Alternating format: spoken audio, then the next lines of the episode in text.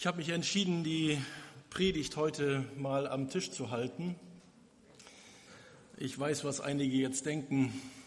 Der Stiefelhagen ist zu alt oder zu faul geworden, um die ganze Zeit zu stehen. Nee, das ist nicht der Fall. Ich möchte die Predigt am Tisch halten, weil ich mit euch reden will über einen Platz am Tisch. Über meinen Platz am Tisch und vielleicht auch über deinen Platz am Tisch. Ich erinnere mich noch ganz gut an die 60er Jahre. Ähm, da war, damals war alles irgendwie so modern, was mit Kunststoff beschichtet war, so resopal beschichtet. Möbel und auch unser Tisch, den wir damals in unserer Familie bekamen, war so ein ganz neuer resopal beschichteter Tisch. Ähm, in der Küche stand er und ich hatte mit meinen fünf, sechs Jahren damals so die glorreiche Idee, so zwei Holzbrettchen unbedingt zusammennageln zu wollen auf unserem Tisch hatte leider nicht bedacht, dass die Nägel ein wenig länger waren als die zwei Holzbrettchen. Und so hatte dieser Tisch dann sofort einige unverkennbare, Nag äh, äh, unverkennbare Nagellöcher an einer Seite in der Resopalplatte, die man ja nicht mehr los wird. Ihr könnt euch vielleicht vorstellen, was bei uns am Tisch los war. Und ich musste zur Strafe die nächsten Jahre immer vor diesen Nagellöchern sitzen. Ich weiß, wir haben viele Familienfeiern an unserem Tisch gehabt. Wir haben Auseinandersetzungen am Tisch gehabt. Wir haben gelacht, wir haben geweint. Wir haben Witze erzählt am Tisch, Tragödien, Sorgen miteinander geteilt. Ich weiß auch noch genau, als meine damals 79-jährige Oma, meine gar nicht so neugierige 79-jährige Oma, mich ganz direkt mal fragte am Tisch, als wir beide so alleine waren. Sie saß hier, ich saß da. Und sie fragte mich so ganz direkt, ob ich denn noch immer keine Freundin hätte. Und ich sagte, Mensch, Oma, ich bin doch erst 19. Ähm, hab doch noch ein bisschen Zeit, also mach dir mal keine Sorgen, das wird schon noch. Und das stimmt dir auch. Ein paar Jahre später saß ich dann zum ersten Mal am achteckigen, riesigen, achteckigen Esstisch meiner zukünftigen Schwiegereltern. Ich selbst komme ja aus der Nähe von Köln, aus dem Oberbergischen. Dort kommuniziert man eher ziemlich hart. Das ist so eine etwas raue Gegend. Man kommuniziert sehr hart, man kommuniziert sehr direkt. Es drückt sich auch in, unserer, in unserem Platt aus, das ziemlich direkt klingt und hart klingt. Was ich damals nicht wusste, die Schwaben reden nicht nur anders, ein bisschen lieblicher, die kommunizieren auch so. Und dann fragten sie mich doch an diesem ersten Sonntagmittag, wie mir denn der Gitarrenchor am Morgen in der Gemeinde gefallen habe. Mir klingelten immer noch die Ohren von den Xylophonen und Mandolinen, die ich da gehört hatte. Sowas hatte ich ehrlich gesagt im Gottesdienst noch nie gehört. Und ich habe das dann auch ganz ehrlich und direkt gesagt. Wie kann man nur so blöd sein beim ersten Treffen mit den zukünftigen Schwiegereltern? Ich habe lange gebraucht, um verloren gegangenes Vertrauen wieder aufzubauen. In der Familie gibt es immer irgendwie einen Platz am Tisch. Da hat eigentlich jeder, der zur Familie gehört, einen Platz. Und wenn einer dazu stößt, dann schafft man Platz am Tisch, auch wenn es ein bisschen was kostet. Der Tisch prägt uns. Er steht dafür, dass wir einen Platz im Leben finden. Ein paar Jahre später hatten meine Frau und ich selbst einen Tisch, einen eigenen Familientisch, den hier. Und da saßen dann zwei, äh, schnell, relativ schnell äh, zwei und später ja dann drei hungrige Mäuler dran an diesem Tisch. Ich weiß noch ganz genau, wo sie saßen. Ich saß eigentlich immer hier, also vorne meine Frau, hier, da saß Becky und hier saß Daniel und später Miri in der Ecke. Und ich erinnere mich auch noch gut an den Plastiklatz. Ich weiß nicht, ob ihr sowas kennt. Plastiklatz mit Auffangschale? Kennt ihr? Ähm, denn eins unserer Kinder hatte diese komische Angewohnheit, den Löffel immer mit vollgeladenen Löffel immer kurz vor Erreichen des Mundes umzudrehen.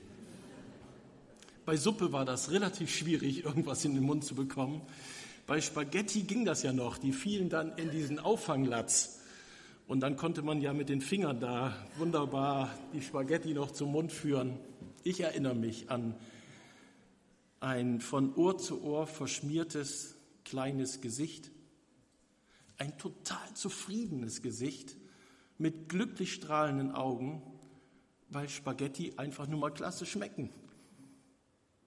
Heute schmecken die Spaghetti immer noch und die erreichen jetzt auch ziemlich unfallfrei äh, mit Gabel und Löffel ihr Ziel. Am Tisch lernt man fürs Leben. Er prägt uns. Wir, wir lernen dort Sitten und Gebräuche, miteinander zu reden, uns zu benehmen. Auch an unseren tollen neuen IKEA-Wohnzimmertisch erinnere ich mich ganz gut. Der war nicht so ganz so besonders schwer. Ihr kennt ja so diese IKEA-Möbel aus Kiefernholz. Der konnte von unseren Kindern leicht umgedreht werden und mit der Tischplatte dann auf dem Boden, den hochstehenden Beinen, diversen Polsterteilen von unseren alten Möbeln, ein paar Kissen, Decken, Leintüchern konnte man aus dem Tisch und dem halben Wohnzimmer einen richtig tollen Abenteuerspielplatz bauen. Burgen, Höhlen und natürlich auch Segelboote im Tisch im Umgedrehten und da konnte man übers weite wilde Meer schippern. An einem Tag hatten Annette und ich nicht so richtig aufgepasst, als wir ins Wohnzimmer kamen, war das Zimmer leer, also fast leer. Der Tisch war weg und die Terrassentür stand offen. Und tatsächlich, unsere Kinder waren über die Türschwelle hinaus aufs weite wilde Terrassenmeer gesegelt. Keine Ahnung, wie sie das geschafft hatten, den Tisch da rauszuschieben. Jedenfalls waren sie sehr glücklich in ihrem Boot, nur wir nicht. Denn das weite wilde Terrassenmeer bestand aus ziemlich rauen Waschbetonplatten. Und die hatten unserer Tischoberfläche nicht so gut getan.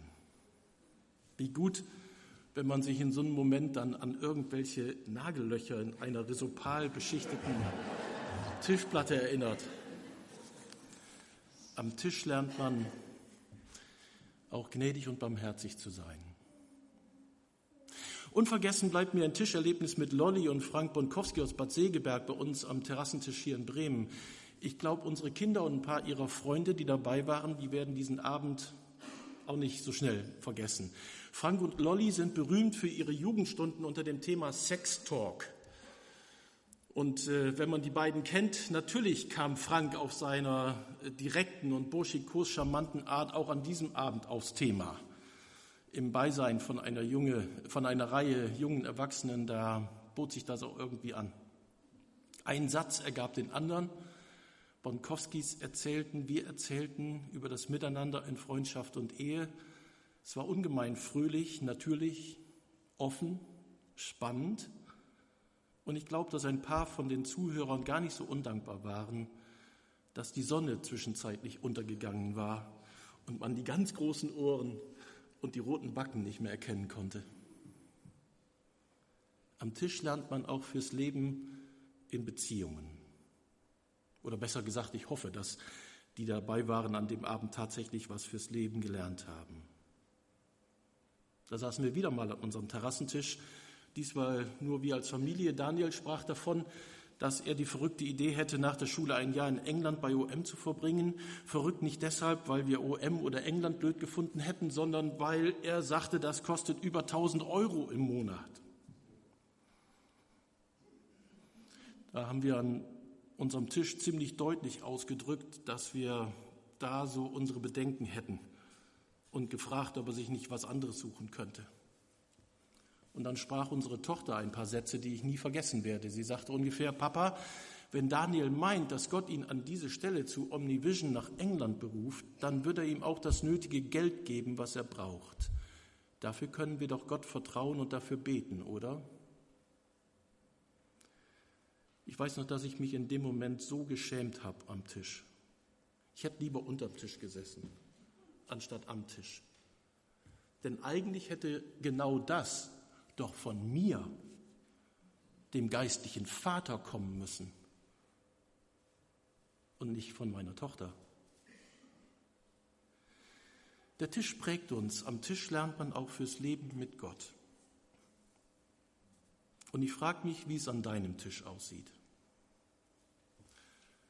Vielleicht kannst du auch eine Menge schöner Tischgeschichten erzählen. Das wäre echt super, wenn das der Fall wäre. Da käme ja ein bunter Blumenstrauß zusammen. Ich vermute aber, dass hier auch einige sitzen, die nicht unbedingt nur schöne Tischgeschichten erzählen können.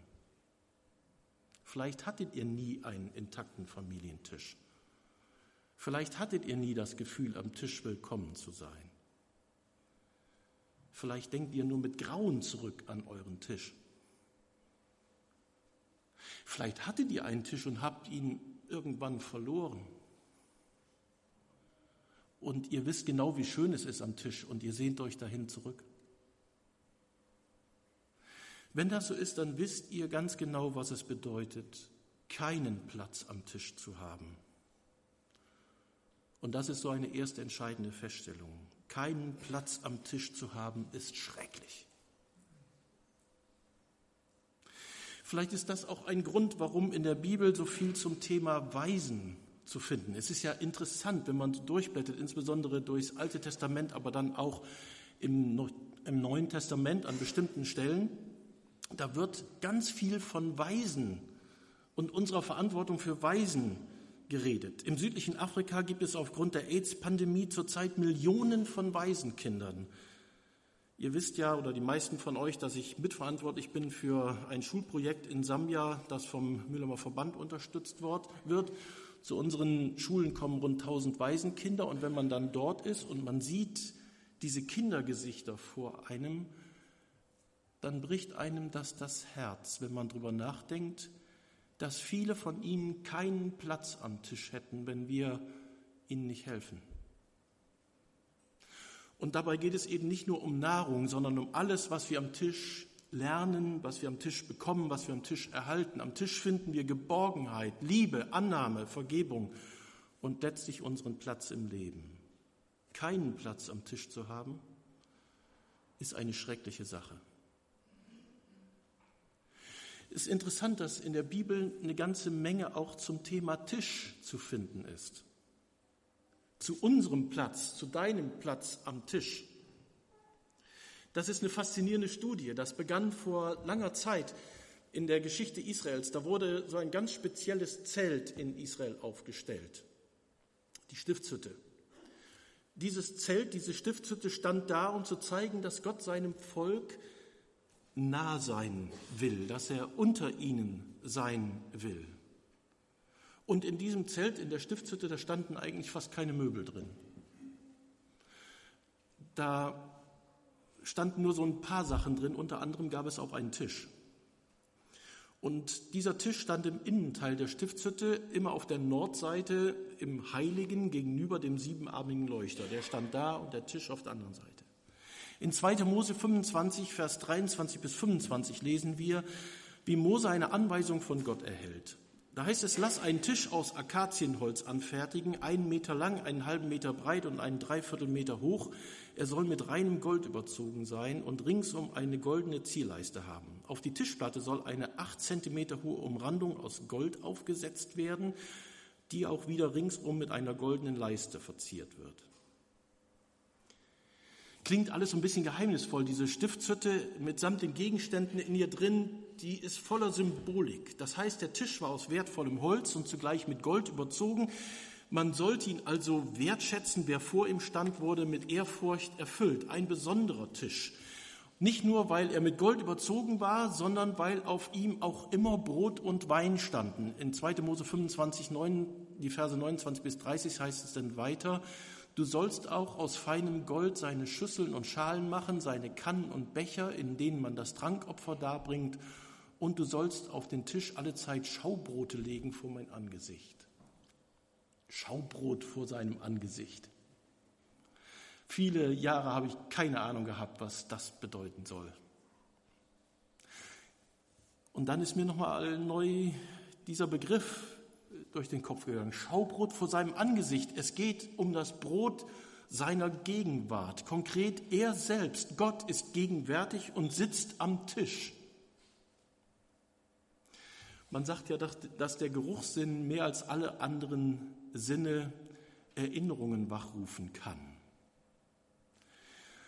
Ich glaube, dass ihr alle den Duft von frischem äh, Brot mögt kenne keinen, der das nicht mag. Und wenn man dann so ein frisches Brot in der Hand hat und das wird dann, das riecht schon so und dann wird das aufgebrochen und dann riecht man dran, ah, und dann verbreitet sich so ein unglaublicher Duft. Ihr kennt das, wenn man in eine Backstube kommt, wie es da riecht. Das ist einfach schön. Die Priester traten damals ins Heiligtum. Und in dem Moment wurden sie vom Duft und vom Anblick des Brotes empfangen. Und dieser Duft und dieser Anblick sollte sie stets daran erinnern, dass Gott gegenwärtig ist, dass er am Tisch sitzt. Und dann wird diese Symbolik noch ein wenig erweitert. Da heißt es in 3. Mose 24, 5 bis 6, backt zwölf Fladenbrote, jeweils aus zweieinhalb Kilo Weizenmehl, also das waren da nicht so kleine Dinger wie dieses Ding hier. Und legt sie in zwei Stapeln zu je sechs Broten auf den goldenen Tisch in meinem Heiligtum. Für die Israeliten damals war doch sofort klar, was gemeint war. Zwölf Brote. Für jeden Stamm Israels liegt ein Brot auf dem Tisch. Das bedeutet, dass Gott immer genug hat, immer genug für jeden hat. Keiner, egal wo er herkommt, aus welchem Stamm auch immer, wird fehlen. Gott weiß genau, wie schrecklich es ist, wenn unser Tisch in Trümmern liegt wenn wir unseren Platz am Tisch verloren haben. Und deshalb sagt er, diese Brote stehen dafür, dass es an Gottes Tisch für jeden einen Platz gibt. Dieses Aroma soll wirken, wenn ihr das riecht, wenn ihr reinkommt, dann soll das wirken, das ganze Haus soll davon, dieses Zelt soll davon erfüllt sein. Du sollst die Brote sehen, das riechen, um dich zu erinnern, ich bin immer da, ich bin immer bei, bei dir, du bist nie allein. Es gibt einen Platz für dich an meinem Tisch. An Gottes Tisch ist Platz für jeden. Manchmal ist das schwer zu glauben. Es gibt immer mal wieder Zeiten, in denen Gottes Tisch ganz weit weg zu sein scheint. Vielleicht haben wir uns irgendwie verlaufen. Vielleicht haben wir falsche Entscheidungen getroffen, falsche Wege eingeschlagen. Irgendwas ist passiert. Und Gottes Tisch ist ganz weit weg. Ich glaube, dass es deshalb eine kleine Tischgeschichte im Alten Testament gibt, die kaum bekannt ist, aber die eine tiefe Symbolik für uns heute enthält und die Folgendes deutlich macht. An Gottes Tisch bin ich willkommen, egal welche Vergangenheit ich mitbringe. Es geht um David. Als David jung war, stark, erfolgreich, berühmt, da beneidet ihn Saul. Saul war zwar der König, aber er war eifersüchtig auf David. Und dann lädt Saul David einmal ein an seinen Tisch. Komm, David, iss mit mir. Allerdings, und das wird dann in dem Bericht gleich gesagt, das war eigentlich eine List von Saul, um David hinterrücks zu töten. Eine eigentlich sehr finstere, eine wirklich finstere Sache, denn eine Einladung zu Tisch war damals mehr als nur eine Mahlzeit. Wer zu Tisch eingeladen wurde, der bekam das Angebot von Sicherheit und von Schutz. Und nun kommt Saul, dieser falsche 50er, und benutzt diese Tischsitte damals, um David in eine Falle zu locken. Es heißt interessanterweise in der Geschichte, dass Saul selbst immer mit dem Rücken zur Wand am Tisch saß, damit niemand sich von hinten anschleichen könnte, um ihn zu töten. David erhielt allerdings eine Warnung vor Sauls Plan und blieb dem Tisch fern. Davids bester Freund damals war Jonathan, Sauls Sohn. Als Jonathan herausfand, dass sein Vater David töten wollte und dass er ihn zum Tisch eingeladen hatte, um das auszuführen, den Tisch also missbrauchte, da heißt es in der Bibel, dass nun Jonathan den Tisch seines Vaters verlässt. Das muss man jetzt schon richtig verstehen. Da geht es um mehr als nur um die nächste Mahlzeit. Also Jonathan ist ein bisschen stinkig auf seinen Vater und sagt, mit dir äh, habe ich jetzt keine Lust, einen Schnitzel zu essen. Also, sondern das war ein Ausdruck höchster Loyalität.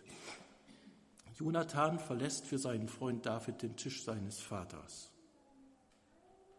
Viele Jahre später waren Saul und Jonathan jetzt schon tot. David war König.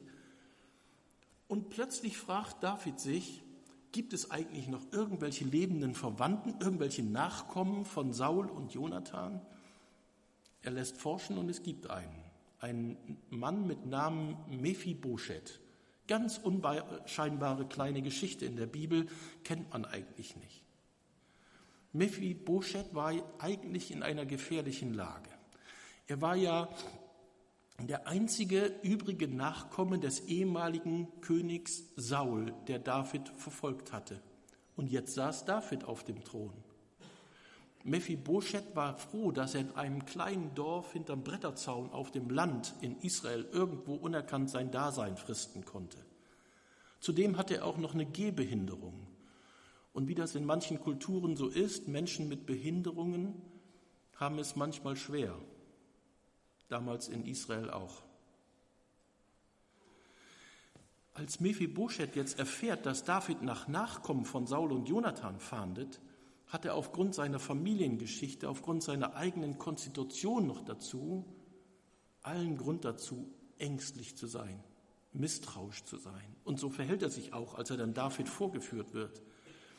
Und dann hört er David reden und traut seinen Ohren nicht. In 2 Samuel Kapitel 9 in den Versen 6 bis 7 heißt es, als Mephibosheth, der Sohn Jonathans und Enkel Sauls, vor den König trat, verbeugte er sich tief und warf sich vor ihm zu Boden. Du also bist Mephibosheth, sagte David. Ja, ich bin dein ergebenster Diener, antwortete er.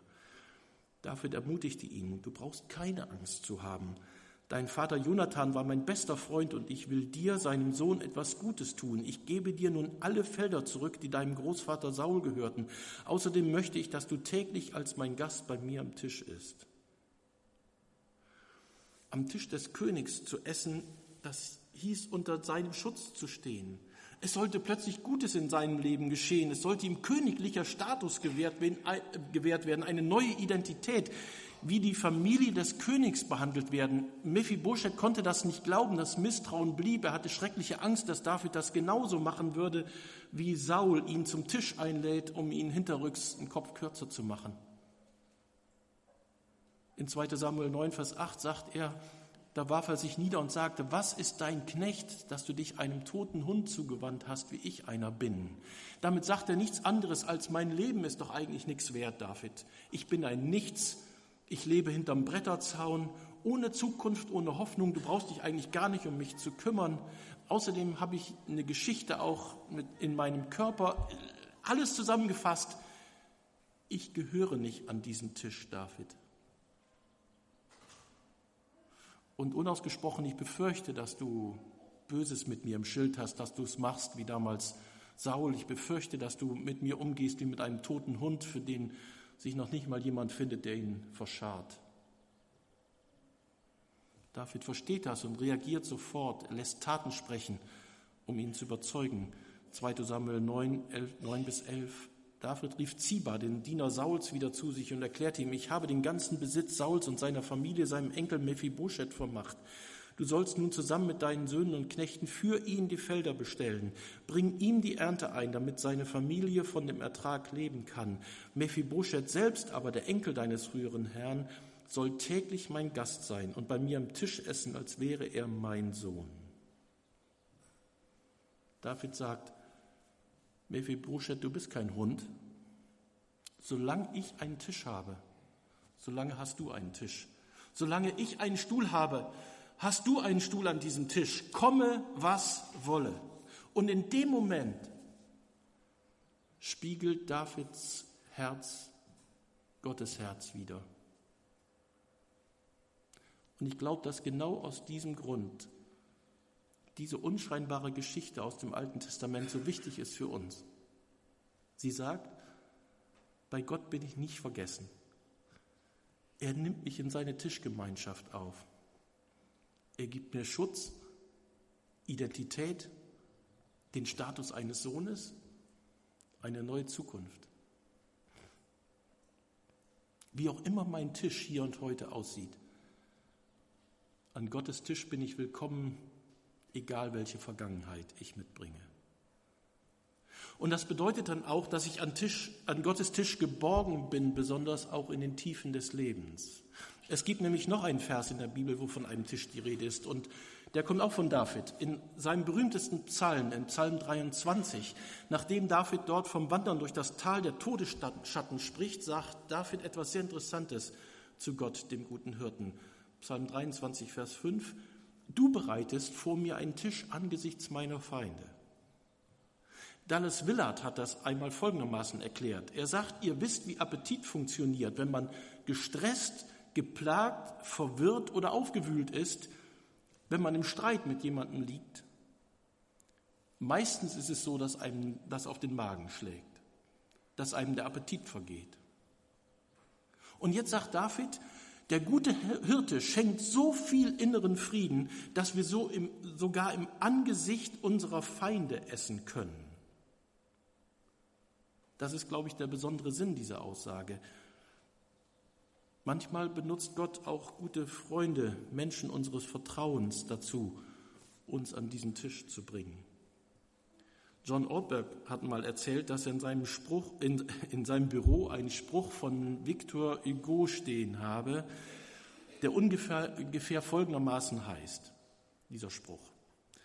Mein Mantel und ich führen ein bequemes Leben zusammen. Er hat alle meine Falten verinnerlicht, zwickt an keiner Stelle und hat sich meiner Unförmigkeit angepasst.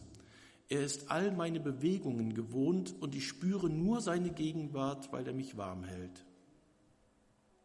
Alte Mäntel und alte Freunde sind das Gleiche. Und dann sagt er auf der Rückseite dieses Zitats, das er da stehen habe, seien vier Worte geschrieben. Du bist mein Mantel. Unterschrieben von seiner Frau Nancy. Wir brauchen Menschen wie diesen Mantel. Wir spüren ihre Gegenwart, wenn sie uns warm halten, wenn sie uns nah sind, wo uns die Kälte fast gefrieren lässt.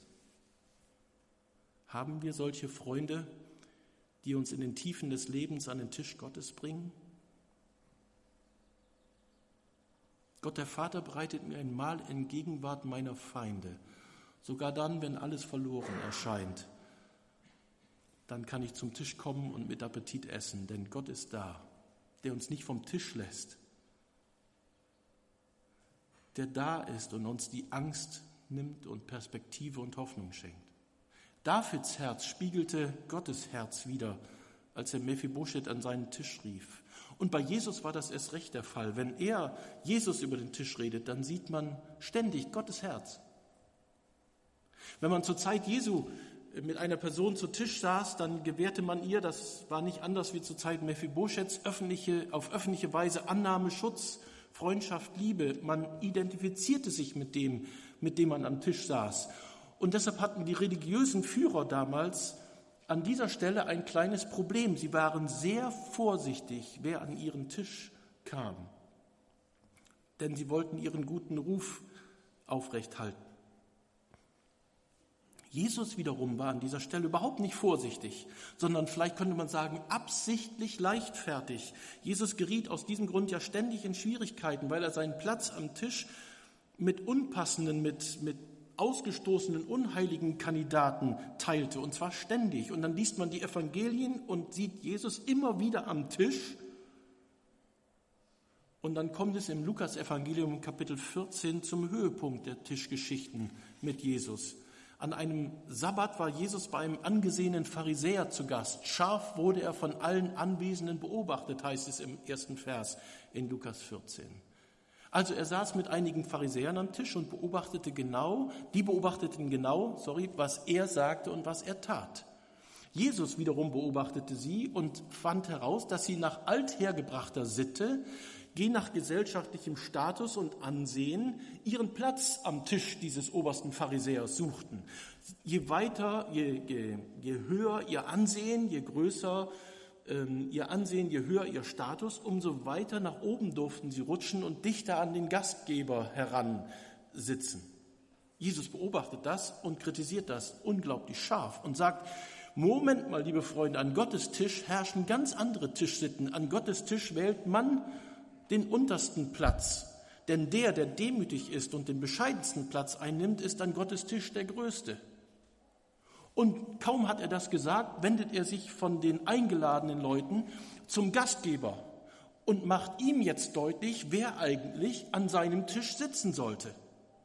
Und dann lesen wir in Lukas 14, Vers 12 bis 14, Schließlich sagte Jesus zu seinem Gastgeber, zu einem Essen sollst du nicht deine Freunde, Geschwister, Verwandten oder die reichen Nachbarn einladen. Sie werden dir danken und dich wieder einladen. Dann hast du deine Belohnung schon gehabt. Bitte lieber die Armen, Verkrüppelten, Gelähmten und Blinden an deinen Tisch, dann wirst du glücklich sein, denn du hast Menschen geholfen, die sich dir nicht erkenntlich zeigen können. Gott wird dich dafür belohnen, wenn er die von den Toten auferweckt, die nach seinem Willen gelebt haben. Ist ja klar, ne? Jesus sagt, dass du nie deine Verwandten einladen sollst. Manche von euch, bin ich mir sicher, haben ihr Leben lang nach genau diesem Bibelvers gesucht. Und auch wenn ihr nichts verstanden habt, aber den nehmt ihr mit nach Hause und seid froh, dass ihr den endlich habt und ausleben könnt. Ist natürlich absoluter Quatsch. Das meint Jesus ja hier nicht sondern er bezieht sich auf die damaligen Tischsitten der Pharisäer. Die waren deswegen so vorsichtig bezüglich ihres Tisches, weil sie den Tempel liebten. Die meinten das ja ernst. Der Tempel bedeutete Heiligkeit und deswegen durfte jetzt nichts Entstelltes oder Missgebildetes, kein missgebildetes Opfertier in den Tempel gebracht werden. Das musste alles perfekt sein, sonst wäre es nicht heilig genug. Und jetzt wollten die Pharisäer ihr eigenes Zuhause zu einem Minitempel verwandeln und merkten nicht, wie sie sich dabei innerlich vom Herzen Gottes entfernt hatten. Wenn Jesus also sagt, ladet die Armen in euer Zuhause ein, dann ist das ja noch in Ordnung. Als er aber in diese Kultur und in diese Situation hinein sagt, ladet Behinderte, ladet Lahme und Blinde ein, da greift er absichtlich ihre Vorstellung von Heiligkeit an. Sie dachten, heilig sein zeige sich darin, welche Menschen vom Tisch ausgesondert werden. Und Jesus sagt, dass sich Heiligkeit in den Menschen zeigt, die man zum Tisch einlädt. Die Pharisäer kapierten das immer noch nicht und fragten Jesus und seine Jünger, warum essen Steuereintreiber und Sünder, also der Abschaum der Gesellschaft bei dir am Tisch? Und dann erzählt Jesus noch ein paar herausfordernde Geschichten, die finden sich dann in Lukas Kapitel 15. Da geht es um einen Tisch mit drei Stühlen. Da sitzt der Vater und seine beiden Söhne am Tisch, beziehungsweise ein Stuhl ist leer. Ein Sohn ist schon seit ewigen Zeiten weg. Und jeden Tag sieht der Vater diesen leeren Stuhl an seinem Tisch. Manche von euch kennen vielleicht den Schmerz eines leeren Stuhles am Tisch, vielleicht eines leeren Kinderstuhles. Es gibt wohl kaum einen vergleichbaren inneren Schmerz als diesen. Und dann kehrt der Junge eines Tages zurück und der Vater ist unfassbar glücklich, zieht seinem Jungen die schönsten Kleider an, stellt das beste Essen auf den Tisch. Und in dem Moment steht der ältere Sohn auf und verlässt seinerseits den Tisch des Vaters. Denn er war davon überzeugt, dass er wüsste, wer es verdient hätte, am Tisch zu sitzen. Er fand, er hätte es verdient und nicht sein Bruder, der das Erbe durchgebracht hat. Die Pharisäer damals verstanden sofort, um was es Jesus mit dieser Geschichte ging, nämlich darum, wer an den Tisch gehört, wer dort Platz hat und wer nicht. Und am Ende der Geschichte spricht der Vater mit dem älteren Sohn und sagt, lass doch dein verhärtetes Herz schmelzen, lass dein Herz weich werden und komm zurück. Denn ich, der Vater, leide wegen jedem leeren Platz am Tisch. Jetzt leide ich, weil dein Platz leer ist. Und deshalb hör mir doch ganz genau zu. Es geht nicht darum, wer diesen Platz verdient hat, sondern es geht um Liebe. Gottes Tisch ist ein Tisch der Liebe.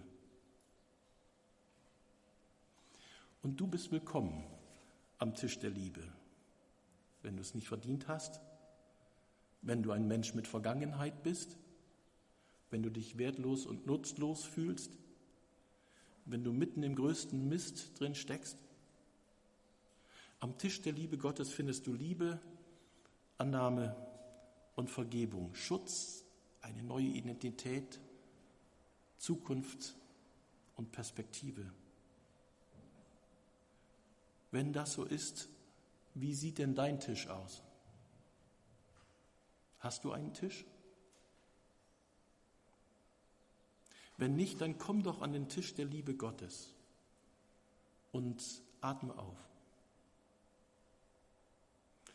Dort bist du willkommen.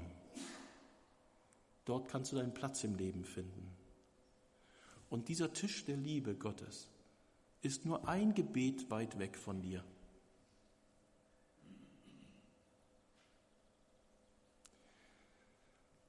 Und wenn du zu diesem Tisch der Liebe kommst, dann macht Gott uns fähig, dich und mich, selbst einen Tisch zu gestalten, selbst einen Tisch aufzubauen. Ein Tisch, der Gottes Herz widerspiegelt. Hast du schon so einen Tisch, der Gottes Herz widerspiegelt? Ich glaube, dass das eine große Herausforderung ist für uns alle. Der Tisch prägt das Leben deiner Kinder, prägt das Leben deiner Familie. Am Tisch lernen wir, erkennen wir Gott durch andere, erfahren wir Zuwendung und Sicherheit. Sind an deinem Tisch Menschen willkommen, die eine Vergangenheit haben? Menschen willkommen, die im Tief stecken, die nichts dafür getan hätten, diesen Platz sich zu verdienen? Sibylle hat das eben gesagt, ab dem 6. Juli gibt es ja hier in der Gemeinde bei uns die Woche der Gastfreundschaft unter der Überschrift Kick mal rein. Ich empfinde, das ist doch eine glänzende Gelegenheit, mal über den eigenen Tisch nachzudenken. Insbesondere darüber nachzudenken, wen ihr an euren Tisch einladen wollt. Vielleicht müsst ihr euch aufmachen zu jemandem, den ihr schon viele, viele Jahre nicht eingeladen habt. Jemanden, der hinterm Bretterzaun verschwunden ist, weil irgendwas passiert ist.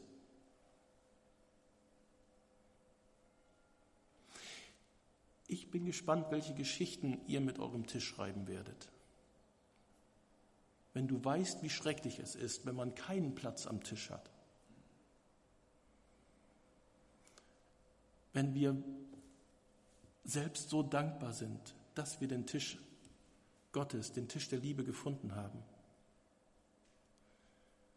dann können wir gar nicht anders, als uns zu fragen, ob mein Tisch diese Tischgemeinschaft mit Gott widerspiegelt.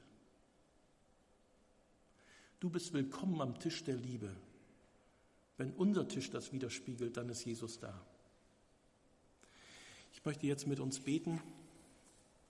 Vielleicht gibt es jemanden unter uns, der sagt, mir geht dieser Tisch ab.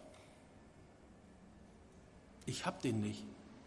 Ich, ich will zurückkehren zum Tisch der Liebe Gottes. Jesus erzählt ja diese Geschichten in Lukas 15 vor dem verlorenen Sohn, den ich angesprochen habe. Da gibt es die Geschichte vom verlorenen Schaf. Vielleicht hast du dich verlaufen wie so ein Schaf. Dann gibt es die Geschichte vom verlorenen Groschen. Da hat jemand nicht aufgepasst auf den Groschen und ihn verloren. Vielleicht hat jemand auf dich nicht aufgepasst. Vielleicht ist jemand sehr unachtsam mit dir umgegangen. Oder vielleicht hast du dich willentlich entfernt vom Tisch. Vielleicht kannst du es nicht ertragen, wie der ältere Sohn, dass andere an diesem Tisch sitzen, die es eigentlich nicht verdient hätten. Dann komm zurück zum Tisch der Liebe Gottes. Lass dich prägen von diesem Tisch und gestalte deinen Tisch so. Ich möchte beten und vielleicht nehmt ihr diese Gelegenheit und betet selbst. Der Tisch der Liebe Gottes ist nur ein Gebet weit weg. Herr Jesus, danke für diesen Tisch der Liebe, an dem wir, an dem ich sitzen darf. Ich habe das nicht verdient. aber du hast mich eingeladen, so wie du jeden einlädst, egal was unsere Vergangenheit ist, egal in welcher Situation wir stecken. Und du kennst jeden einzelnen von uns hier, die wir hier sitzen. Und wenn hier jemand sitzt, der sich sehnt nach diesem Tisch, nach diesem Tisch der Liebe, dann sprich einfach nur, Herr, ich komme zu dir, zu deinem Tisch. Ich will von dir angenommen werden als Sohn, in deine Tischgemeinschaft kommen. Ich brauche deine Vergebung, deine Liebe, deine Annahme.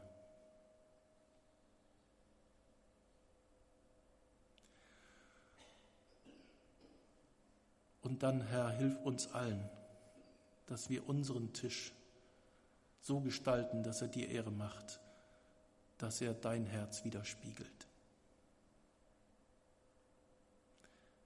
Amen.